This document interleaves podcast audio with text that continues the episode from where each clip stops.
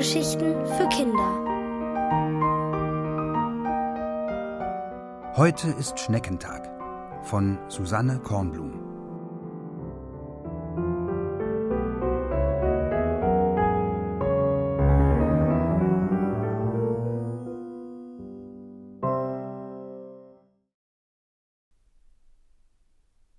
Der Regen der Nacht hatte eine traumhaft große Pfütze auf den Gehweg gegossen. Wladimir schlüpfte in seine blauen Gummistiefel und lief nach draußen. Mit beiden Füßen sprang er in die Mitte der Riesenpfütze und freute sich über den Wasserschwall, der in alle Richtungen spritzte. Guck, was ich kann, rief Wladimir, in der Hoffnung, dass ein Fenster aufging und jemand Bravo rief. Keine Zeit, meinte der Nachbarhund, der eilig über den Gehweg trabte. Wladimir riss die Augen auf. Nicht, weil der Hund keine Zeit hatte, das war nichts Besonderes. Der Hund hatte nie Zeit, obwohl er gar kein Smartphone besaß, auf dem er stundenlang spielen konnte. Besonders war, dass er sein Hundekörbchen auf dem Rücken trug. Na sowas, wunderte sich Wladimir. Nur gut, dass es nicht mehr regnet. Hinter dem eiligen Hund her hüpfte ein schwarz-weißer Vogel mit langen Schwanzfedern. Das musste eine Elster sein. Sie trug ihr Nest auf dem Kopf. Wladimir lachte. Dann bog eine Katze um die Ecke. Vorsichtig setzte sie eine Pfote vor die andere, denn sie balancierte einen schäbigen Polstersessel auf der Spitze ihres Schwanzes. Willst du zum Recyclinghof? fragte Wladimir. Die Katze warf ihm einen finsteren Blick zu und stolzierte weiter. Nun wackelte ein Aquarium vorbei. Wladimir, den schon nichts mehr wunderte, ging in die Knie, um zu sehen, ob es schiefe Räder hatte, aber es hatte gar keine Räder. Unter dem Aquarium war ein Fisch. Er watschelte auf seinen Seitenflossen und schleppte das Aquarium auf der Schwanzflosse. Direkt vor Wladimirs Nase blieb er stehen, setzte das Aquarium vorsichtig ab und sprang in die Pfütze. Nur ein Päuschen, gleich geht's weiter, rief er und schnappte nach Luft. Wohin geht's denn? fragte Wladimir. Fast verschluckte sich der Fisch vor Vergnügen über so viel Ahnungslosigkeit.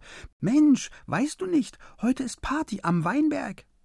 Quatsch, lachte Wladimir. Er wusste genau, dass Hunde und Katzen und Vögel und Fische nicht zusammen feiern. Wenn ich's doch sag! Beleidigt sprang der Fisch auf die Straße zurück, schnappte sich sein Aquarium und zog davon. Wladimir lief ihm nach bis zur großen Kreuzung. Dort traf er eine Kindergruppe, die ihren Kindergarten auf den Händen trug. Das ganze riesige Haus. Kann ich helfen? fragte Wladimir. Klar. Ein Mädchen mit rosa Gummistiefeln rückte zur Seite, damit Wladimir unter das Haus schlüpfen konnte. Er streckte die Arme nach oben, bis seine Hände die Betonplatte berührten. Das Haus ist ja leicht wie ein Schuhkarton, staunte er. Das Mädchen, das nur mit einer Fingerspitze beim Tragen half, sagte Nein, das Haus ist nicht leicht, wir sind so stark. Am Schneckentag sind alle super stark.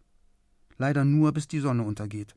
Oh, gut zu wissen, meinte Wladimir, verabschiedete sich von dem Mädchen und rannte nach Hause zurück, um seine Superkräfte zu testen. Er packte das Haus an der Garage. Es war wirklich nur so schwer wie sein Schulranzen am Mittwoch, wenn er den Atlas mit zum Unterricht nahm. Wladimir lachte, wuchtete das Haus auf den Rücken und machte sich auf den Weg. Es rumpelte, ein Fenster flog auf und Opa steckte den Kopf heraus. Er strahlte über das ganze Gesicht und rief Schneckentag. Geschickt fing er eine Vase auf, die gerade vom Fensterbrett rutschte, und schwenkte die Blumen zum Gruß an die Karawane, in die sich Wladimir auf der Hauptstraße einreihte. Vor ihm lief eine Maus. Hast du dein Haus vergessen? fragte Wladimir. Die Maus tippte sich an die Stirn. Bist du dumm? Mein Haus ist doch das Mauseloch, und ein Loch kann man nicht sehen. Stimmt's? Stimmt, gab Wladimir zu. Ein Hamster bot der Maus an, mit unter seinen Käfig zu schlüpfen, damit ihr niemand mehr dumme Fragen stellte. Aber sie war schon zwischen den Hühnern verschwunden, die mit den langen Stangen unterwegs waren, auf denen sie nachts dicht an dicht hockten und schliefen. Als Wladimir am Weinberg ankam, war schon viel los. Onkel Harl-Keins und Tante Larie Muise hatten ihr Gartenhäuschen mitgebracht und schenkten Wladimir ein Radieschen. Die Krähen liefen im Gänsemarsch durch die Menge und trugen ihren Schlafbaum auf den Schnäbeln. Das war der große Baum, auf dem sie sich abends trafen, damit sie nicht alleine schlafen mussten. Oben auf dem Berg saßen die Weinbergschnecken und beobachteten das bunte Treiben aus langen Stielaugen.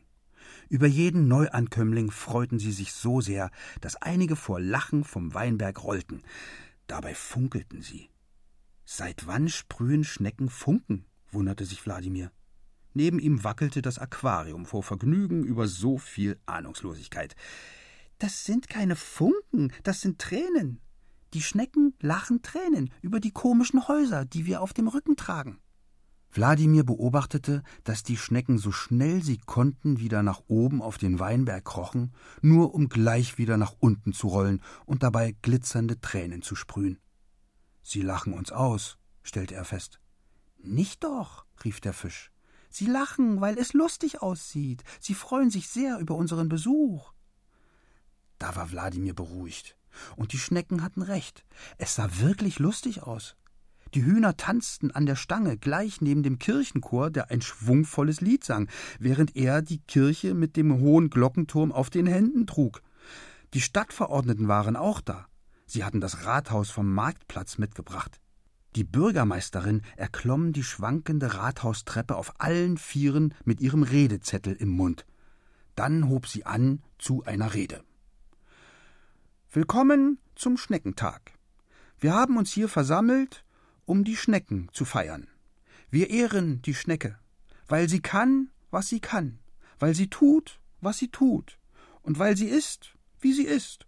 Und wir danken ihr für die lustige Idee, das Haus auf dem Rücken durch die Gegend zu schleppen. Ja, genau. Hoch leben die Schnecken, riefen die Kinder, die Katzen, die Krähen und der Kirchenchor durcheinander. Und Wladimirs Opa winkte mit den Blumen. Wieder rollten ein paar Schnecken sprühend den Weinberg hinunter. Die anderen schrieben oben auf den Weinberg mit glitzerndem Schneckenschleim die Worte Schnanke Dön, was auf Schneckisch Dankeschön heißt. Man lachte und tanzte. Auch die Eltern von Wladimir kamen nach der Arbeit und feierten mit. Als die Karawane zurück in die Stadt zog, trugen sie das Haus, und Wladimir sah sich den Umzug mit seinem Opa vom Fenster aus an. Es sah aus wie ein Ballett der Häuser, weil diejenigen, die die Häuser trugen, von oben gar nicht zu sehen waren. Die Häuser schwankten und wackelten, aber kein Haus ging zu Bruch. Selbst der Kirchturm blieb heil. Kurz vor Sonnenuntergang stellten Menschen und Tiere ihre Häuser genau da ab, wo sie am Morgen gestanden hatten, und alles war wieder beim Alten. Nur nicht für Wladimir. Denn ab sofort freute er sich auf den nächsten Schneckentag.